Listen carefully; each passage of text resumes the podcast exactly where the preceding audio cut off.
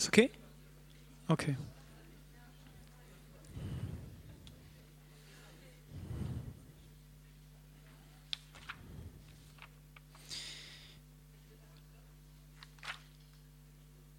Bevor wir weitergehen, möchte ich noch eine Passage mit euch lesen. Ihr merkt, wir lesen sehr viel. Ähm, geht mal zum. Moment.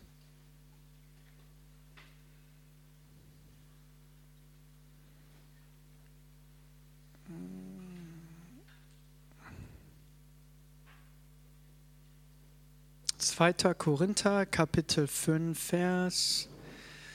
Ich lese mal ab 16 vor, ja? Ah, das ist nicht hier drin, aber es geht halt. ich, äh, äh, 2. Korinther, Kapitel 5, Vers 16.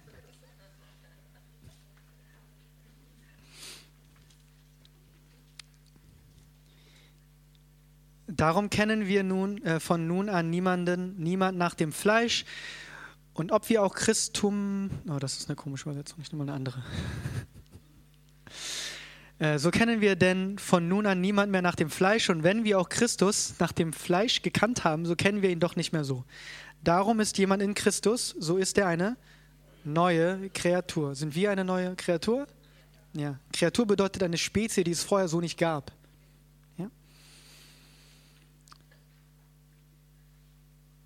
Das Alte ist vergangen. Das ist vergangen, ist weg, ist vorbei, ja? Ist vergangen. Siehe, es ist alles neu geworden. Das alles, was alles, das alles, was neu geworden ist, ne? ist von Gott, der uns durch Christus mit sich selbst versöhnt und uns den Dienst der Versöhnung gegeben hat. In dem Augenblick, wo wir durch Christus neue Schöpfung geworden sind, haben wir alle einen Dienst bekommen. Das ist der Dienst der Versöhnung. Ja? Weil nämlich Gott in Christus war und die Welt mit sich selbst versöhnte, indem er ihnen ihre Sünde nicht zurechnete und das Wort der Versöhnung in uns legte. Das ist in uns drin. Ja? Es ist unsere Natur, Menschen mit Gott zu versöhnen. So sind wir nun Botschafter an Christi Stadt. Ja, Christus ist nicht mehr im Fleisch hier, aber an deiner Stadt sind wir seine Botschafter. Lasset euch versöhnen mit Gott. Denn er hat den, der von keiner Sünde wusste, für uns zur Sünde gemacht, auf dass wir in ihm die Gerechtigkeit, Gerechtigkeit Gottes würden. Das heißt, wir alle sind eine neue Schöpfung. Altes ist vergangen, alles ist neu geworden. Und in dem Augenblick haben wir äh, die Versöhnung der, äh, die, den Dienst der Versöhnung bekommen. Jeder Gläubige hat einen Dienst, das ist der Dienst der Versöhnung. Kann sein, dass man innerhalb eines äh, lokalen, einer lokalen Gemeinde andere Dienste hat, ja, ob man nun als Evangelist tätig ist oder als Lehrer und Hirte äh, tätig ist. Aber als Christ nach außen hin hat jeder den Dienst der Versöhnung. Der Dienst der Versöhnung ist jetzt nicht unbedingt für, die, für den Leib Christi gedacht, sondern für die draußen, denn wir sagen zu den Menschen, die Jesus nicht kennen, die Gott nicht kennen, versöhnt euch mit Gott. Der Dienst der Versöhnung hat, den Dienst der Versöhnung hat äh, Christine auch kurz angesprochen. Im Grunde genommen können wir drei Dinge mit Gott versöhnen. Das ist einmal der Geist. Ja, wenn wir den Geist versöhnen, dann ist die Person neugeboren, wiedergeboren, nennen wir das, eine neue Schöpfung. Ja, der Geist ist tot. Ja, der, ohne, ohne Gott ist der Geist tot. Diesen Geist ähm, werden wir aber jetzt nicht selbst zum Leben erwecken, sondern wir predigen das Evangelium. Die Person kann es annehmen und wenn die Person es annimmt, Jesus Christus annimmt, dann wird die Person neu geboren, dadurch wird dieser Geist lebendig. Ja? Das, äh, was wir noch versöhnen können mit Gott ist die Seele, ja, das ist meinetwegen Emotionen, alles Mögliche. Ich glaube, ihr habt auch äh, Lehren hier schon im CCK ich habe das schon mal gesehen hier. Ihr wisst, was das ungefähr ist. Ne? Ähm, und den Teil kann man versöhnen. Unter anderem wäre das dann die Befreiung, denn die Seele kann bedrückt sein durch dämonischen Einfluss. Wenn wir den Körper versöhnen mit Gott, dann nennen wir das Heilung, körperliche Heilung. Ja?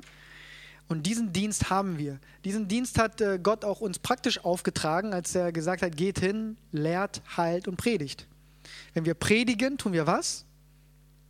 Wir predigen, die Personen können es annehmen und werden dann wiedergeboren. Was wird versöhnt? Der Geist wird versöhnt. Wir können lehren. Durch Lehre kann die Seele versöhnt werden mit Gott. Ähm, ja, wir sollen Dämonen austreiben. Dadurch wird die Seele, kann auch die Seele äh, versöhnt werden mit Gott. Und wir sollen für Kranke beten oder wir sollen Kranke heilen. Nicht wirklich für Kranke beten, außer jetzt Jakobus 5, aber wir sollen Kranke heilen. Und das ist dann mit Gott zu versöhnen. Ja? Das heißt, unsere Aufgabe ist es, zu lehren, zu predigen, zu heilen, Dämonen auszutreiben. Für jeden Christen. Das ist der Dienst der Versöhnung, den wir bekommen haben, in dem Augenblick, wo wir eine neue Schöpfung geworden sind. Ja, ist, äh, stimmt auch mit ein, ähm, überein in Markus Kapitel 16, Vers 15, 16, 17, 18, wo die Person, die wiedergeboren wird, ja, dieser Person folgen bereits Zeichen und Wunder. Ja? Dämonen werden sie austreiben, Schlangen werden sie aufheben, sie können tödliches trinken, ihr könnt also Kaffee trinken, Cola trinken ähm, und äh, es wird euch nichts schaden, wenn ihr glaubt. Ja, es ist nicht so, dass äh, das einfach so wie alles, wie die Dinge in der Bibel, ja, es ist nicht so, weil es da steht, ähm, passiert das automatisch in meinem Leben. Ne? Gut. Diesen Dienst habt ihr. Und diesen Dienst könnt ihr nur ausführen, wenn ihr, ihr seid ja ein Christi Stadt hier. Stellt euch mal vor, ihr seid äh, Botschafter und ihr geht in ein Land und wenn ihr in dieses Land geht, habt ihr wen hinter euch? Das Land. Ihr habt die Rechte, die, äh, ihr wisst, was dieses Land möchte, was dieses Land denkt, wie es repräsentiert werden möchte und habt einen bestimmten Dienst der Nation gegenüber, wo ihr euch gerade befindet. Ja? Wir sind äh, ähnlich sind wir hier auch an Christi Stadt. Also sollten wir das tun, was er tut. Und um zu tun, was er tut, müssen wir auch tun können, was er getan hat. Oder was er tun würde, wenn er hier wäre. Und das können wir nicht, wenn alles davon abhängig ist, ähm, dass man vielleicht eine besondere Salbung erstmal bekommt von Gott und so weiter. Ja? Das nochmal zum Abschluss äh, wie Jesus. Wir sind alle dazu berufen, wie Jesus zu wandeln und wie er zu leben. Ja? Und die Gemeinde, der Leib Christi ist dafür da, sich gegenseitig aufzubauen, dass wir schnell dorthin kommen. Gut. Ähm, ja.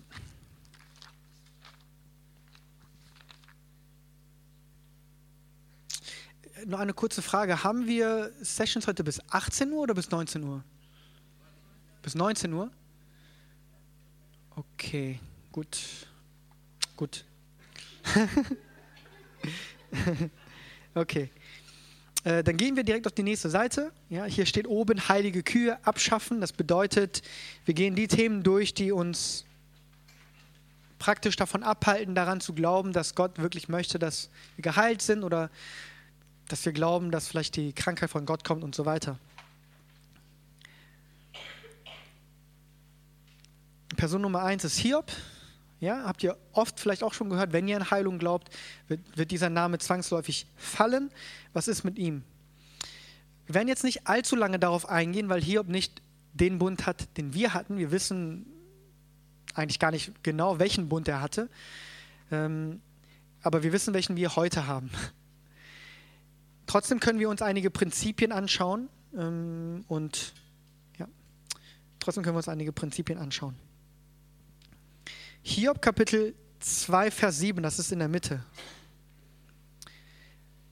Da ging der Satan vom Angesicht des Herrn hinweg und er plagte Hiob mit bösen Geschwüren von der Fußsohle bis zum Scheitel. Okay. Wer plagte wen?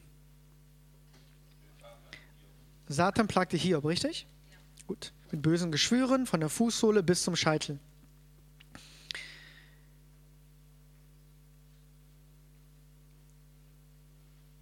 Lesen wir, gehen wir mal direkt zum Ende, ja? Und der Herr wendete Hiobs Geschick.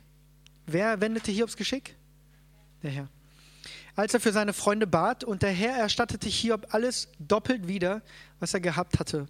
Hiob aber lebte danach noch 140 Jahre und sah seine Kinder und Kindeskinder bis in das vierte Geschlecht. Und Hiob starb alt und lebenssatt. wie gesagt, wir können uns nicht auf äh, den Bund berufen, den Hiob hatte. Wir können nicht seine äh, Erfahrungen eins zu eins übernehmen. Das machen wir bei den Israeliten ja auch nicht, weil wir nicht mehr unter diesem Bund leben. Wir haben einen neuen Bund, ähm, der uns ermöglicht wurde durch das Leben, durch den Tod, durch die Auferstehung von Jesus Christus. Ja? Äh, wir gehen im Rahmen des neuen Bundes nochmal näher drauf ein. Wir wissen nicht einmal genau, was Hiob für einen Bund hatte. Das war ja noch vor der Zeit Mose. Aber was wir wissen ist, der Teufel hat Hiob geplagt, der Herr hat Hiob das Geschick wieder gewendet, gewandt. Er es wieder hergestellt, sagen wir so, und alles doppelt.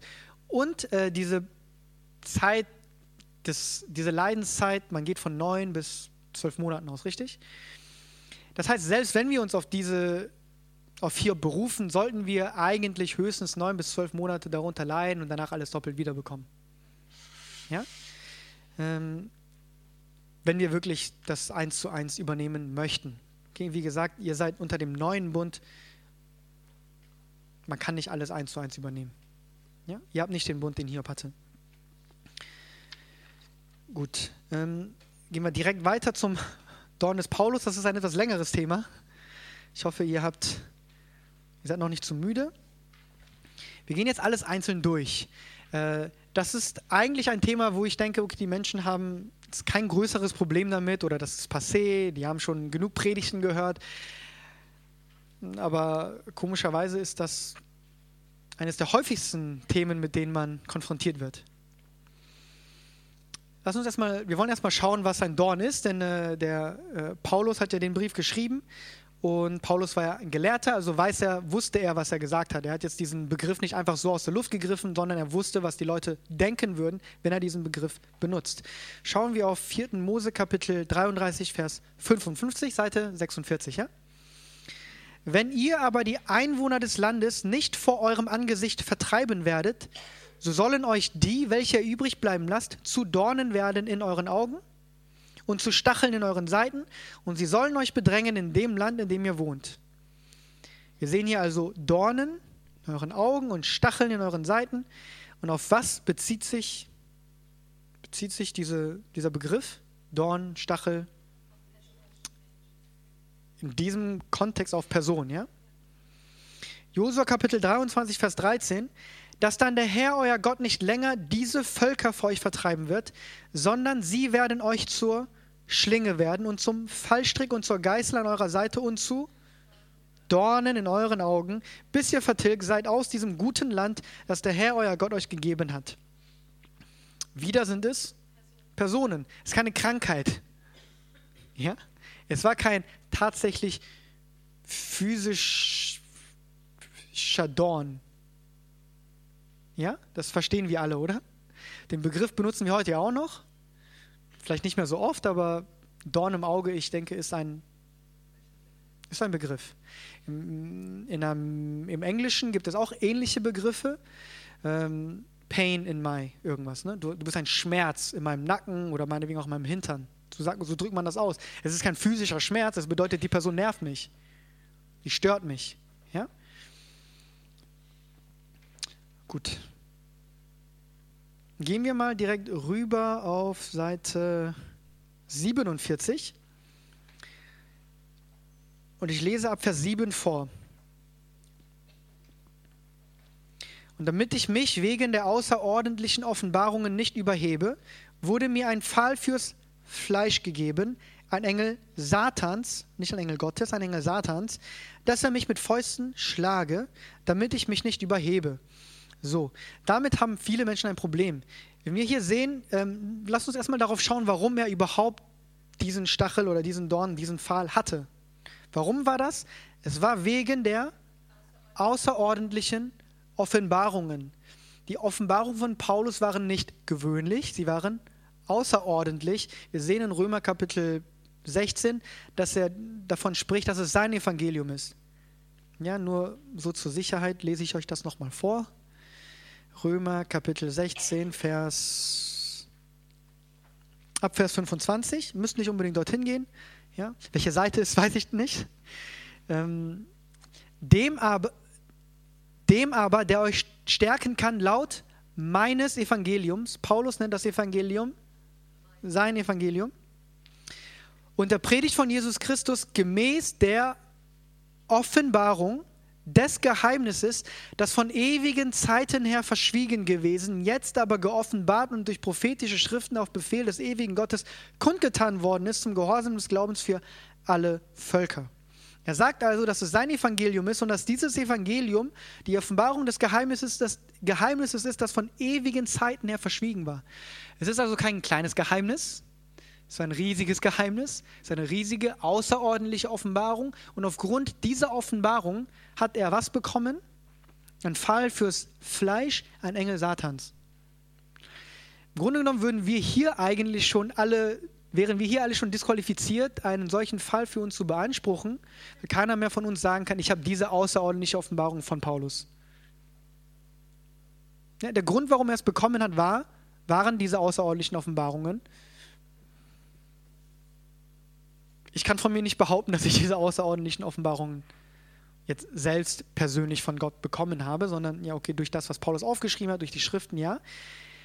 Aber ihr versteht, das ist nicht dasselbe. Okay?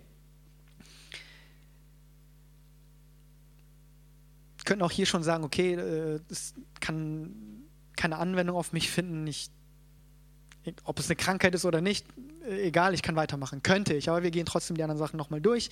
Was ist es? Ein Engel Satans. Ja, oder andere Übersetzungen sagen Botschafter Satans. Ähm, es ist also kein Botschafter von Gott gewesen, sondern Satan. Dass er mich mit Fäusten schlage, damit ich mich nicht überhebe. Oft wird das so erklärt, dass äh, äh Paulus diese außerordentlichen Offenbarungen hatte und deswegen Gott den Teufel benutzt hat, damit er demütig bleibt. Ähm, jetzt unabhängig von dem, was wir hier lesen, müssen wir aber verstehen, was wir eigentlich sagen. Ich gebe meinem Sohn etwas ganz Wertvolles. Ja? Ich gebe meinem Sohn etwas Wertvolles, Weisheit, wichtige Dinge mit. Und weil ich Angst habe, dass er so wertvoll ist, dass er sich überhebt oder dass er überheblich wird, gebe ich ihm gleichzeitig eine Krankheit hinzu. Ja, so eine, im Grunde eine Sicherung. Ja, das heißt, wenn, sie, wenn das zu viel wird, zack, kommt vielleicht jemand und schlag, schlägt ihn. Äh, äh, es ist sehr schwer, eine, lieben, eine gute Beziehung zum Vater zu haben, wenn man glaubt, dass er so mit einem umgeht. Ja, jetzt rein, äh, wir sagen, Gott ist Liebe, Gott ist Licht und in ihm ist keine Dunkelheit, alles, was gut und vollkommen ist, kommt von Gott. Und dann kommt diese außerordentliche Offenbarung und diese außerordentliche Offenbarung kommt gleichzeitig auch noch mit, mit einem Botschafter Satans direkt von Gott oder so, ja? Oder benutzt von Gott. Äh, bisschen schwierig. Aber ich sage euch das nur, damit wir unsere Sichtweise vom Vater auch ein bisschen mal verändern. Äh, ich habe auch gerade mit einem äh, Bruder gesprochen. Habe ich auch vorher schon gesagt, wir gehen oft immer vom Schlechtesten aus. Wir können zehn gute Sachen hören, eine schlechte Sache und dann schauen wir nur, warum ist, warum ist das so? Ja? Und wenn dann etwas in unserem Leben nicht funktioniert, denken wir direkt an diese eine schlechte Sache, die wir irgendwo mal gehört haben. Wir denken an den Magen von Timotheus, wir denken an den Stachel von Paulus und wir denken nicht an die 10, 20, 30, 100.000 Menschen, die Jesus geheilt hat. Ja? Und eine Sache, die ich mal gehört habe von Curry und die mir extrem weitergeholfen hat, ist die, wenn ich mir nicht sicher bin, wenn ich schon spekulieren muss, würde ich dann nicht lieber zugunsten Gottes spekulieren, als gegen ihn? Wenn ich, davon, wenn ich die Wahl habe, ist Gott gut oder ist Gott nicht so gut, würde ich dann nicht lieber sagen, ich vertraue darauf, Gott ist gut? Ja, und wenn ich dann im Himmel bin und dann äh, Angesicht zu Angesicht ihm diese Frage stellen kann, würde ich lieber sagen, hey Gott, ich habe wirklich das und das geglaubt. Als zu sagen, hey Gott, ich habe äh, diese und diese und diese, diese schlechte Sachen irgendwo gelesen habe das als Anlass genommen oder als Entschuldigung benutzt, um nichts zu machen. Ich hoffe, das ist nicht so direkt, ich will niemanden verdammen, ja, aber ich meine nur, dass mir das geholfen hat. Da, wo ich vielleicht nicht genau wusste, was ich, wie ich was zu lesen hatte. Jesus Christus ist Wahrheit. Er sagt über sich, ich bin die Wahrheit, der Weg und das Leben.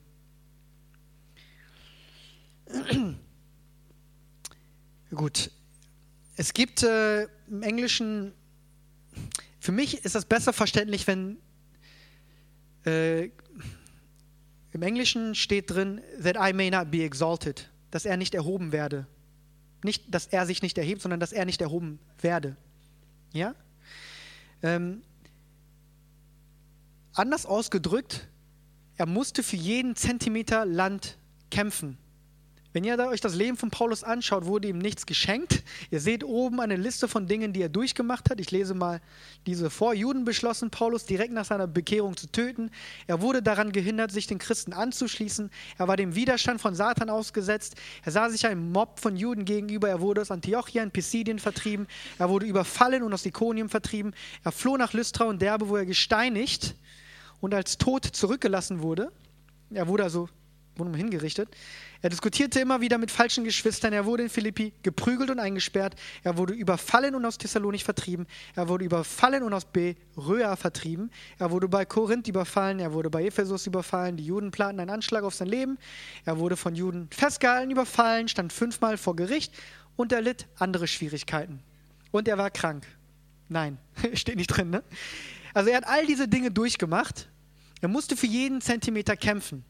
Das heißt, ein Botschafter Satans war auf ihn ausgesetzt, um ihn entweder direkt oder durch Menschen aufzuhalten. Wir sehen das ganz praktisch in seinem Leben, dass hauptsächlich äh, religiöse Menschen sich ihm widersetzt haben. Und äh, wir sehen halt, was er alles erlebt hat. Und das ist nicht passiert, damit er, sich, damit er nicht überheblich wird, sondern damit er nicht erhoben werde. Da, Im Grunde genommen damit, damit diese Botschaft, diese außerordentliche Offenbarung sich nicht zu schnell verbreitet. Wenn ich als Feind weiß, dass diese Person diese außerordentliche äh, Offenbarung hat, würde ich auch alles daran setzen, alles daran setzen, ihn aufzuhalten. Ja? Das ist das, was hier passiert. Diese Offenbarung war so groß, selbst die Jünger hatten nicht diese Offenbarung, die Paulus hatte. Wir wissen, wie viel Paulus äh, zwei, Drittel, der zwei Drittel des Neuen Testaments geschrieben und seine Offenbarung unterscheidet sich schon von dem, was die anderen Jünger schreiben. Also nicht inhaltlich, ihr versteht, was ich meine. Ja? Nicht missverstehen, dass sich das widerspricht. Bitte nicht so verstehen. Ähm, wir lesen weiter. Seinetwegen habe ich dreimal den Herrn gebeten, dass er von mir ablassen soll. Und er hat zu mir gesagt, lass dir an meiner Gnade genügen, denn meine Kraft wird in der Schwachheit vollkommen. Darum will ich mich am liebsten viel mehr meiner Schwachheiten rühmen, damit die Kraft des Christus bei mir wohne. Erstens.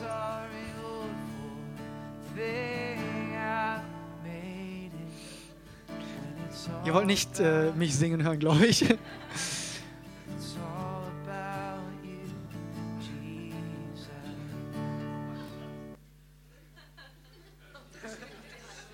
Ja, lass uns alle zurückkehren äh, zum Herz der Anbetung.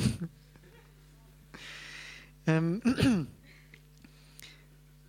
nirgendwo steht drin, dass wir zu Gott beten sollen für Heilung.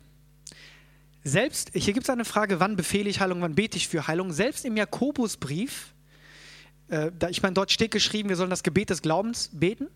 Also die Ältesten kommen und beten das Gebet des Glaubens, aber wir stellen uns Gebet immer so vor, als würden wir Gott bitten.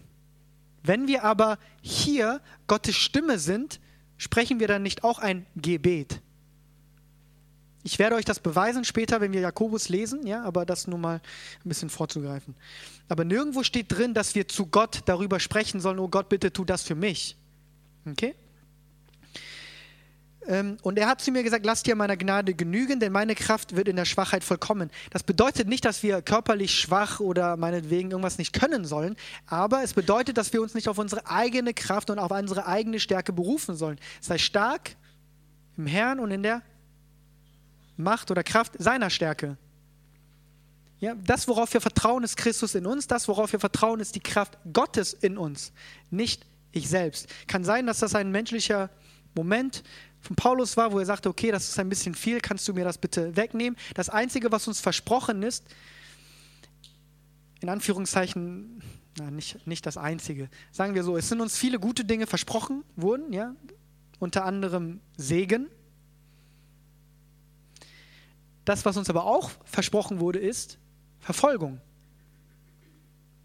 Wir können, wenn Gott uns Verfolgung bereits versprochen hat, können wir nicht sagen, Gott, bitte nimm diese Verfolgung von mir weg. Okay? Darum habe ich Wohlgefallen an meinen Schwachheiten, an Misshandlungen, an Nöten, an Verfolgungen, an Ängsten um des Christus willen, denn wenn ich schwach bin, dann bin ich stark. Ja? Wenn ich in meinem Fleische schwach bin, wenn ich nicht darauf schaue, was ich alles geschafft und gemacht habe, dann ist Christus stark in mir und durch mich. Aber wir wissen, dass Paulus kein in Anführungszeichen schwaches Leben gelebt hat. Meine Güte, er hat eine Hinrichtung überlebt. Ja? Danach ist er gegangen, hat weiter gepredigt. Wir würden niemals über Paulus sagen, er wäre schwach gewesen. Ähm,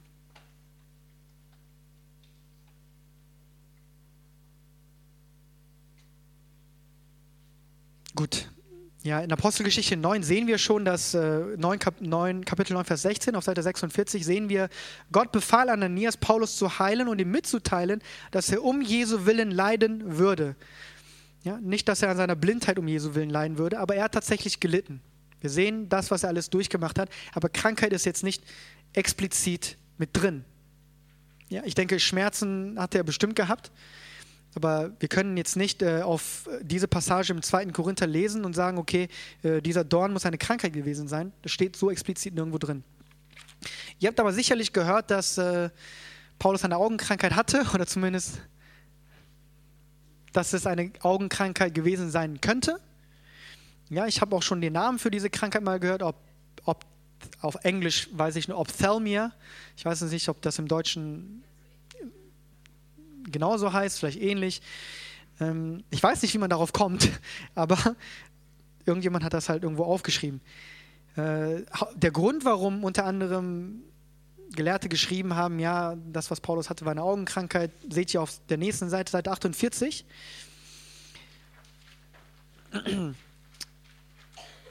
Lesen wir mal die untere Passage, Galater 4, Kapitel 13 Kapitel 4, Vers 13 bis 15. Ihr wisst aber, dass ich euch in Schwachheit des Fleisches zum ersten Mal das Evangelium verkündigt habe. Und meine Anfechtung in meinem Fleisch habt ihr nicht verachtet oder gar verabscheut, sondern wie einen Engel Gottes nahmt ihr mich auf, wie Christus Jesus. Was war denn eure Glückseligkeit? Denn ich gebe euch das Zeugnis, dass wenn ihr, dass ihr, wenn möglich, eure Augen ausgerissen und mir gegeben hättet.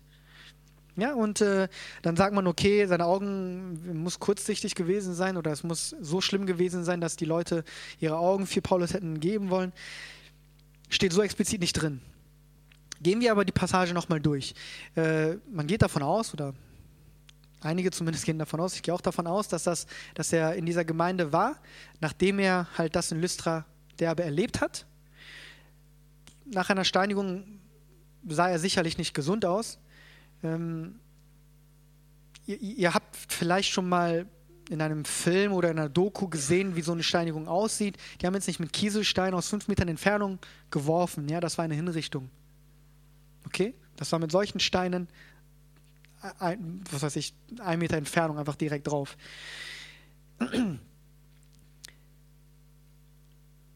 Das hat er überlebt, ist dann dorthin gegangen. Ich will mir nicht ich kann nicht genau vorstellen, wie er ausgesehen haben muss, aber es kann nicht schön gewesen sein. Vielleicht war seine Kleidung zerfleddert oder Blut auf seinem Gesicht und seinen Haaren, bereits ausgetrocknet, Augen geschwollen, alles grün und blau. Ähm, er kam dann dort so an.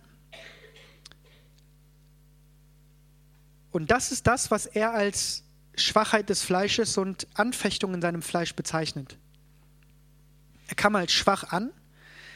Und diese Schwachheit, wenn ich jetzt vorne stehen würde, ich bin jetzt auch nicht äh, übermäßig, was weiß ich, bin jetzt nicht im Anzug hier, aber nehmen wir mal an, ich wäre hier in zerfledderten Kleidung und äh, mit Blut in meinen Haaren und überall Kratzer und meinetwegen rieche ich auch noch nicht so gut und meine Augen sind so zugeschwollen, dass ich euch kaum sehen kann und dass sie noch kleiner sind, meine Augen. Stellt euch das mal vor. Äh, würdet ihr dann denken, ich möchte das Evangelium von dieser Person hören. Die, die Person hat mir was zu erzählen. Das muss eine Offenbarung sein, die außerordentlich ist. Denkt man nicht, richtig? Das Erste, was man denken könnte, ist so, äh, was will der mir überhaupt erzählen? Was kann der mir überhaupt sagen? Ich glaube, der hat genug Probleme. Ja? Muss sich erstmal um sich selbst kümmern. Es ist eine Anfechtung, aber das haben die Galater damals nicht äh, verabscheut, sondern haben, äh, sie haben Paulus aufgenommen. Das ist damit gemeint. Und es, ist nicht, es steht nicht drin, dass er immer so geblieben ist. Hier steht in der Schwachheit des Fleisches zum ersten Mal das Evangelium verkündigt habe. Im Englischen steht at the first, also am Anfang. Bedeutet nicht, dass es immer so gewesen ist. Ja? Gut, und es kann sein, dass natürlich seine Augen zugeschwollen waren oder vielleicht sehr, sehr schlecht aussahen, ja, und äh, dann aus Zuneigung wollten, hätten sie ihre Augen gegeben wollen. Bedeutet nicht, dass er eine Augenkrankheit hatte. Ja? Dann gibt es noch die andere Passage darüber, Galater 6, Vers 11 bis 18. Seht, mit welch großen Buchstaben ich euch geschrieben habe mit eigener Hand. Jetzt äh, hat Paulus einen Dorn gehabt in seinem Fleisch, dann hatte er noch diese Schwachheit im Fleisch, dann wollten die Galater ihm noch ihren Augen geben und jetzt muss er auch noch in großen Buchstaben schreiben. Das bedeutet, er muss blind gewesen sein, ja, deswegen muss er so groß schreiben. Äh, ihr, die haben damals in, so in Druckbuchstaben geschrieben, die waren vielleicht 2, 2,5 Zentimeter groß. Hätte er noch größer schreiben müssen, wäre er halb blind gewesen. Müsste er halb blind gewesen sein. Ähm, es gibt unterschiedliche Ansätze, das zu erklären. Unter anderem, ja, er will das nochmal betonen, das, was er sagt, dass es wichtig ist. Eine andere, äh, einen anderen Ansatz, den ich mal gehört habe, ist der von Curry übrigens, dass Galater und Hebräer als ein Brief äh, zusammen äh, um die Gemeinden gegangen ist. Und äh, das auch einer der Gründe ist, warum man nicht genau hundertprozentig weiß, wer der Verfasser von Hebräer ist. Und wenn man diese beiden Bücher zusammenfasst, ist das es ist der größte oder der längste Brief. Ähm, deswegen steht das mit großen Buchstaben. Also ich habe unterschiedliche Dinge gehört. Wichtig ist aber, dass wir hieraus nicht schließen können, dass Paulus blind war oder eine Augenkrankheit hatte. Okay? Äh, Vers 17, ähm, das nochmal zu Ende zu bringen. Hinfort mache mir niemand weitere Mühe, denn ich trage die Mahlzeichen des Herrn Jesus an meinem Leib. Auch das bezieht sich nicht explizit auf eine Krankheit. Ja, er, vielleicht hat er Narben, mit, die er davon getragen hat und hat sie dann sozusagen wie mh, hm, Ehren, wie nennt man das so? Auf Englisch sagt man Badge. Also ein Ehrenabzeichen getragen. Und das alles, was er für Jesus Christus durchgemacht hat. Bedeutet nicht, dass das ähm, von Jesus kommt oder dass das genau der Wille von Jesus Christus ist. Wenn wir so wandeln sollten wie Jesus, ähm, Jesus wurde verfolgt, aber er musste bis zum Pfahl oder bis zum Kreuz jetzt nicht körperliche schwierig körperliche Schmerzen durchmachen. Es war jetzt, Menschen wollten ihn umbringen, wollten ihn von der Klippe schmeißen, er ist mitgegangen, ist einfach weggegangen. Er war, bis er sich selbst dazu entschieden hat, sein Leben niederzulegen, unantastbar. Ne? Und das war zu einer Zeit, wo der Feind noch an der Macht war. Ja? Versteht ihr das? In dem, da, wo Jesus gewandelt ist, da war der Feind noch an der Macht. Erst am Kreuz wurde der Feind entmachtet. Und trotzdem konnte keiner Jesus konnte, keiner konnte äh, Jesus irgendetwas tun in dieser Zeit. Jesus hat letztendlich sein Leben niedergelegt, aber bis dahin, bis er sich das entschieden hat, das zu tun, konnte ihn keiner was anhaben. So. hm.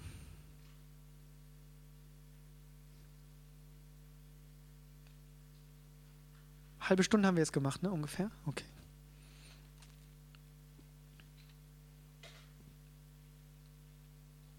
Okay, noch, noch ein kleiner Zusatz. Ähm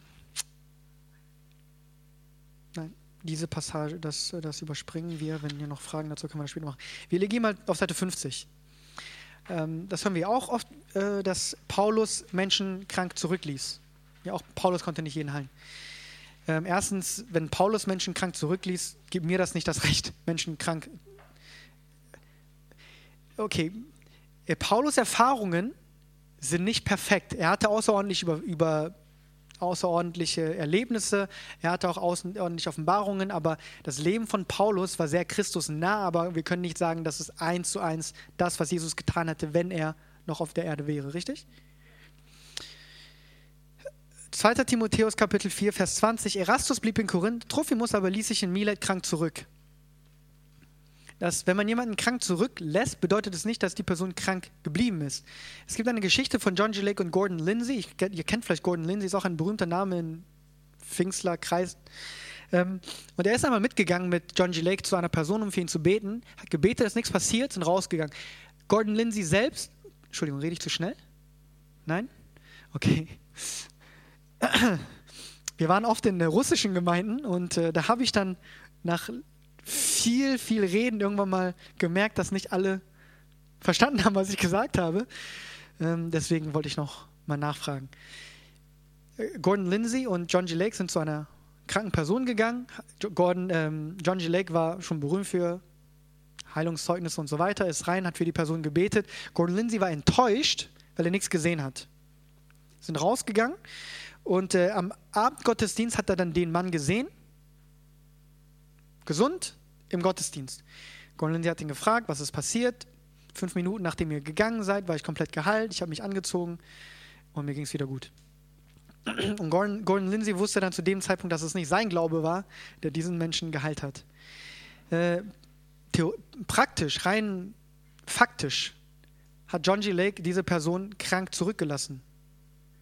Ne? Rein praktisch. Also die Person war noch zumindest Symptome. Ja, wir wollen ganz korrekt sein. Die Person ist in Christus geheilt, aber die Symptome waren noch da. Und äh, äh, Gordon Lindsay und John G. Lake sind beide raus. Die Person war noch krank oder zumindest war die Krankheit noch da. Oder zumindest waren die Symptome noch da. Und äh, fünf Minuten später waren die dann auch weg. Okay? Das heißt, äh, nur weil ich sage, okay, ich bin gegangen und die Person hatte noch diese Symptome oder war noch krank, als ich gegangen bin, bedeutet es das nicht, dass die Person auch krank geblieben ist. Nicht alle Personen werden direkt geheilt, auch im Leben von Jesus Christus war das nicht der Fall. Ja? Sie wurden in derselben, zur selben Stunde geheilt. Gut. Hm, jetzt kommt die nächste. Ja. Philippa 2, ich lese mal ab Vers ja, 25 doch, ich lese mal 25 vor. Doch habe ich es für notwendig erachtet, Epaphroditus zu euch zu senden, meinen Bruder und Mitarbeiter und Mitstreiter, der auch euer Gesandter ist und Diener in meiner Not. Und Diener meiner Not. Denn er hatte Verlangen nach euch allen und war bekümmert, weil ihr gehört habt, dass er krank gewesen ist. Er war auch wirklich todkrank, aber Gott hat sich über ihn erbarmt und nicht nur über ihn, sondern auch über mich, damit ich nicht eine Betrübnis um die andere hätte. Umso dringlicher habe ich ihn nun gesandt, damit ihr durch seinen Anblick wieder froh werdet und auch ich weniger Betrübnis habe. So nehmt ihn nun auf im Herrn mit aller Freude und haltet solchen Ehren. Denn für das Werk des Christus ist er dem Tod nahe gekommen, da er sein Leben gering achtete, um mir zu dienen an eurer Stelle. Erstmal eine Sache, um klarzustellen. Hier steht, aber Gott hat sich über ihn erbarmt. Bedeutet nicht, dass Gott willkürlich Menschen heilt und willkürlich sich über Menschen erbarmt. Jesus hat auch nicht willkürlich Menschen geheilt. Okay, du, über dich erbarme ich mich, über dich erbarme ich mich nicht. Ja? Aber rein praktisch, wenn, wenn ihr anfängt für Menschen zu beten, werdet ihr bedeuten, was das ist. Wenn ich für jemanden bete, Hände auflege und die Person wird geheilt, sage ich nicht, ich habe die Person geheilt. Ich sage der Person, Gott hat dich geheilt, Gott hat sich über dich erbarmt, das ist das Erbarmen oder das ist äh, die Liebe Gottes, die sich bei dir zeigt. Ja? Das ist das, was damit gemeint ist. Das ist nicht so, äh, okay, ich habe äh, hab Gott, äh, was weiß ich, angefleht und gefastet und dann hat sich Gott irgendwann über diese Person erbarmt. Wieder, wenn, wenn, wir, uns, äh, wenn wir uns mal vorstellen, was wir, uns, was wir da eigentlich sagen, bedeutet das, dass Gott das okay ist, aber wenn wir uns lange genug äh, bemühen oder anflehen, dann erbarmt sich Gott irgendwann und sagt und ist dann so gnädig und zu sagen, okay, meinetwegen, du kannst geheilt sein. Ja? Und hier steht, denn für das Werk des Christus ist er dem Tod nahe gekommen, da er sein Leben gering achtete, um mir zu dienen an eurer Stelle. Äh, hier könnt ihr sehen, was das alles bedeuten kann. Ich lese direkt unten vor, was da steht. Es ist wahrscheinlicher, dass Trophimus und Epaphroditus an Erschöpfung von ihren Missionsreisen und Arbeit litten, als an einer Krankheit jedweder Art. Es erscheint ungewöhnlich, dass wenn Paulus eine spezifische physische Krankheit gehabt hätte, er diese nicht detaillierter beschrieb bei der Auflistung, was er alles erlitten hatte, aufgrund seiner vielen Offenbarungen. Okay? Das nochmal als Abschluss dazu. Äh, der Magen von Timotheus auch wieder, ähm, wird auch oft wieder genannt. 1. Timotheus Kapitel 5, Vers 23, trinke nicht mehr nur Wasser, sondern gebrauche ein wenig Wein um deines Magens Willens und Willen und wegen deines häufigen Unwohlseins. Ähm, wie gesagt, Paulus, wir können sehr viel von Paulus lernen, ja, aber unser, wir sollen in wen hineinwachsen? Nicht in Paulus hinein, richtig? Sondern in Christus hinein. Und wenn wir in Christus hineinwachsen sollen, dann schauen wir auch das Leben von Christus und wie er Menschen geheilt hat rein praktisch bedeutet das, nehmen wir mal an, ich bete für jemanden und ich habe vielleicht öfters für diese Person gebetet, ich sehe keine Erfolge. Ich werde der Person nicht sagen, du sollst das und das und das und das und das nicht nehmen. Vielleicht hat die Person Kopfschmerzen, die so schlimm und schrecklich sind, äh, dass sie komplett arbeitsunfähig ist. Ja? Wenn die Person irgendwas nehmen möchte, um in der Lage zu sein, zu funktionieren, dann werde ich dieser Person nicht im Wege stehen. Ich werde für diese Person beten, aber wenn das nicht funktioniert, sage ich dir, ja, nimm das bis ich soweit bin oder bis wir soweit sind. Ähm, aber ich kann daraus nicht schließen, okay, ich, dass das nicht Gottes Wille ist oder dass ich das nicht kann oder dass mir irgendwas fehlt. Das kann ich nicht daraus schließen. Für mich ist das nur ein Ansatz, weiterzukämpfen. Okay, und wenn man vielleicht ähm, weiterkämpfen muss, muss man ab und zu überleben und noch einen Tag weiterleben. Auf Englisch sagt man äh, ähm, äh, to live another day. Ja, ich weiß nicht mehr genau, wie man das sagt. Ähm, dass man, wir müssen diesen Tag überstehen, um noch einmal einen Tag kämpfen zu können. Das meine ich damit. Ja? Und wenn es tatsächlich so ist, dass ich Schmerzen, also bei meinem Kind zum Beispiel, wenn ich, natürlich möchte ich, dass mein Kind durch die Kraft Gottes gesund wird, bei Husten, bei Fieber, was auch immer.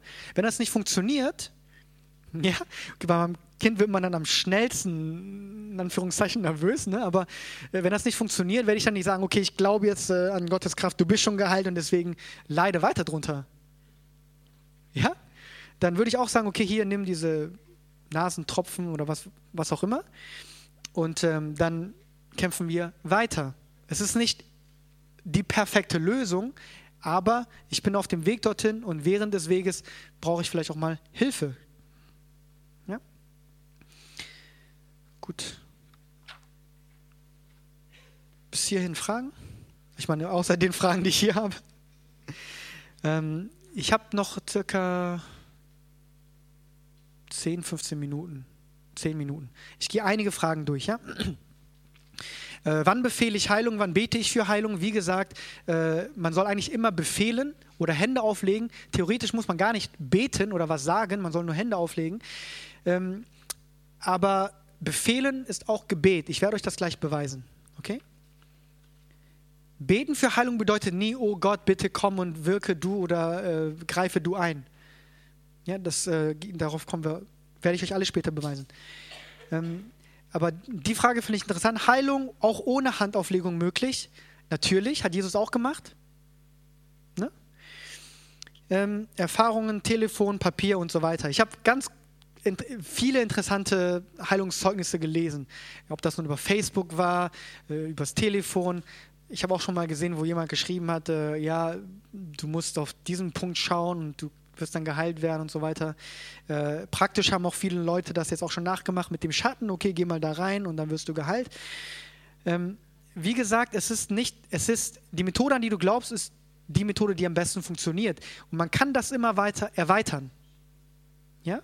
Wenn man, am Anfang ist man, ich zumindest, war nervös und brauchte deswegen ein Formular, eine Struktur, wie ich eine Person anspreche und wie ich für diese Person bete. Ja, ansonsten mache ich mir zu viele Gedanken, deswegen, okay, ich soll das und das und das machen, dann mache ich das so. Aber wenn man das mehr und mehr macht, kann man anfangen, Dinge auszuprobieren. Okay, das war bei mir genauso. Am Anfang habe ich immer strikt gesagt, geh im Namen von Jesus Christus, ja, immer ganz strikt. Ähm, dann habe ich dann irgendwann Hände aufgelegt und dann gefragt, können Sie mal checken, ob es schon besser geworden ist und es war tatsächlich weg. Das heißt, wir sollten immer unsere, unsere Einschränkungen, die wir, die wir vielleicht durch unsere Erfahrung oder so in unserem Kopf haben, zerbrechen und dann unseren Glaubenshorizont erweitern. Also natürlich funktioniert das. Wir sind Geist und im Geist gibt es weder gibt es keine Distanz. Ja? Äh, Telefonate haben wir schon oft erlebt. Heilung, es ist genauso wie als, die, als wenn die Person vor einem stehen würde. Wenn die Person vor einem steht, äh, nimmt man die Hand und sagt, in Jesu Namen sei geheilt. Genau dasselbe macht man auch, wenn man telefoniert. Äh, in Jesu Namen sei geheilt. Nichts anderes. Steht geschrieben, dass äh, es gibt den Glauben, der durch die Liebe wirkt. Ja? Faith which works by love. Glaube, der durch die Liebe wirkt. Da steht nicht, dass Glaube durch Liebe wirkt. Ja, es gibt den Glauben, der durch die Liebe wirkt. Nicht jeder Glaube muss nicht durch Liebe wirken. Das könnt ihr auch in Korinther 13 sehen. Man kann alles Mögliche durch Glauben machen, aber keine Liebe haben. Und das ist dann nichts wert. Warum ist es nichts wert? Das wird dir nicht angerechnet. Ja, aus Gottes Sicht ist das nichts wert, weil du das nicht aus dem Herzen der Liebe getan hast. Für die Person, die es empfängt, ist es was wert.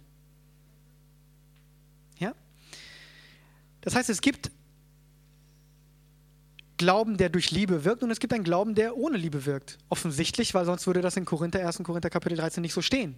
Man kann alles Mögliche tun, aber keine Liebe haben. Ja, das müsst ihr euch mal, das müssen wir wirklich verstehen. Man kann glauben, aber keine Liebe haben. Wenn man, wenn es Glauben gibt, der durch Liebe wirkt, ja?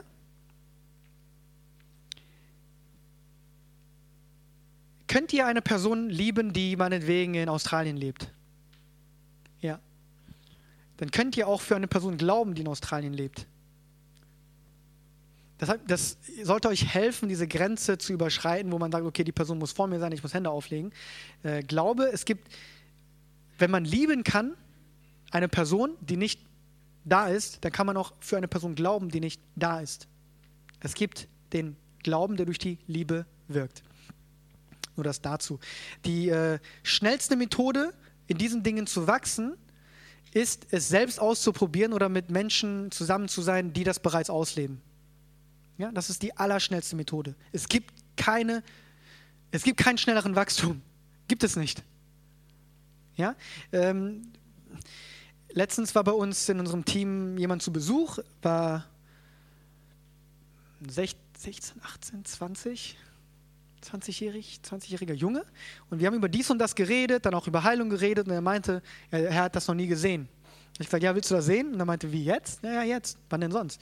äh, habe ich den mitgenommen, sind rausgegangen, ähm, haben uns, also das ist jetzt mehr so auf dem Dorf gewesen oder ja, wo viel Parkanlagen waren und äh, da waren nicht so viele Menschen unterwegs, aber wir haben irgendwann eine Frau gesehen, die hat gehumpelt. Ich habe gefragt, äh, Entschuldigung, darf ich fragen, was Sie haben? Ja, es sieht so aus, als hätten Sie Schmerzen in Ihren Knien. Sie meinte, ja, sie hatte Arthrose.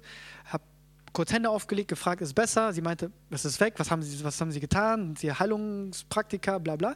Ich sagte, nein, ähm, ich glaube an Jesus Christus, Gott liebt Sie, äh, dass eine, Gott liebt Sie, äh, Gott möchte, dass Sie gesund sind. Und ähm, für die Person, die mit mir gekommen ist, ich hätte noch so lange predigen können. Es kann nicht schneller gehen, als wenn man die Person mitnimmt und dieser Person es praktisch zeigt, wie man das macht. Und nach dem zweiten oder dritten Mal kann man zum Beispiel sagen, hey, ähm, ich, ich, bete vielleicht für eine Person und ein, zwei Mal passiert nichts oder vielleicht wird das ein bisschen besser, werden Sie oft auch, werdet ihr auch oft merken. Schmerzen betet, Vielleicht wird es beim ersten Mal nur 30 Prozent besser und dann 60 Prozent und so weiter. Können Sie auch sagen, hey, ähm, wissen, wissen, wissen Sie, er kann das besser. Komm mal her. Dann muss er die Person nicht mehr ansprechen, dann muss äh, er sich nicht mehr überwinden und kann dann einfach hier für diese Person beten. Also rein praktisch, was ich geht es nicht schneller.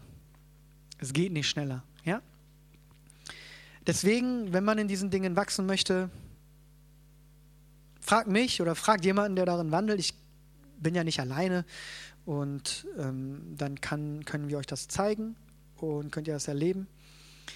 Und das wird sehr viel für euren Wachstum beitragen. Äh, zu eurem, es wird euch viel helfen. Äh, ab und zu fühlt man sich so, vor allem vor seiner ersten Heilung, als würde man vor einer Wand stehen. Ich bin so nah dran, irgendwie glaube ich das, irgendwie weiß ich, dass es da ist, aber irgendwie passiert nichts. Ja?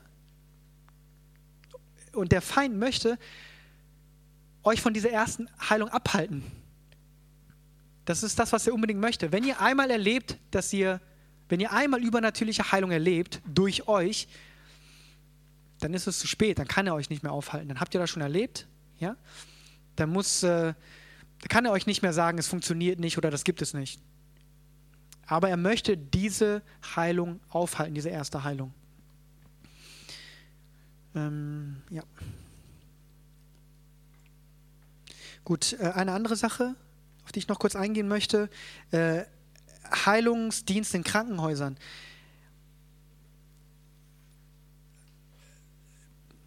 Es gibt, wir waren schon oft in Krankenhäusern, das, wo wir beten können, das ist natürlich von Land zu Land anders. Deutschland ist wesentlich strikter.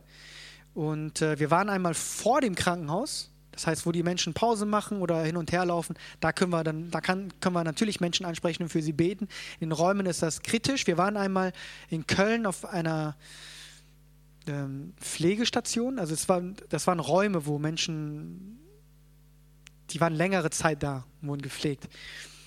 Und da haben wir natürlich auch andere Menschen angesprochen. Wir waren da für eine bestimmte Person, aber haben auch andere Personen gefragt, ob wir für sie beten dürften. Und irgendwann kam dann eine Pflegerin zu uns, hat uns dann gesagt, wir dürften das nicht tun. Ähm, wir haben gesagt, ja, wir hm, fragen die Person immer, also wir befallen die Person nicht und so weiter. Aber gesagt, nein, keine religiösen, ähm, nix, nix bei uns, nix bei uns. Haben uns dann rausgekickt. Äh, also das sind halt persönliche Erfahrungen, die wir gemacht haben. In Südafrika war das leichter. Da haben wir auch mal für eine Person gebetet. Jemand hat das gesehen, hat uns mitgenommen zu deren Zimmer. Ja, auch Personen, die wir nicht kannten. Aber hier in Deutschland, erfahrungsgemäß, in, in, in, innen drin, ähm, kann es sehr schnell, sehr viel, äh, kann sehr schnell jemand kommen und sagen, bitte hören Sie auf, gehen Sie raus. Ja? Es ist immer gut, jemanden zu kennen drin und dann meinetwegen in ein Zimmer reinzugehen, wo, wo man weiß, man darf für diese Person beten. Und wenn man für andere Personen beten möchte, gibt es immer die Möglichkeit draußen, die ja, Krankenhäuser haben ja einen Park oder eine Cafeteria, kann man auch dafür Menschen beten. Gut, äh, es ist jetzt fünf nach. Wir machen Pause bis Viertel nach.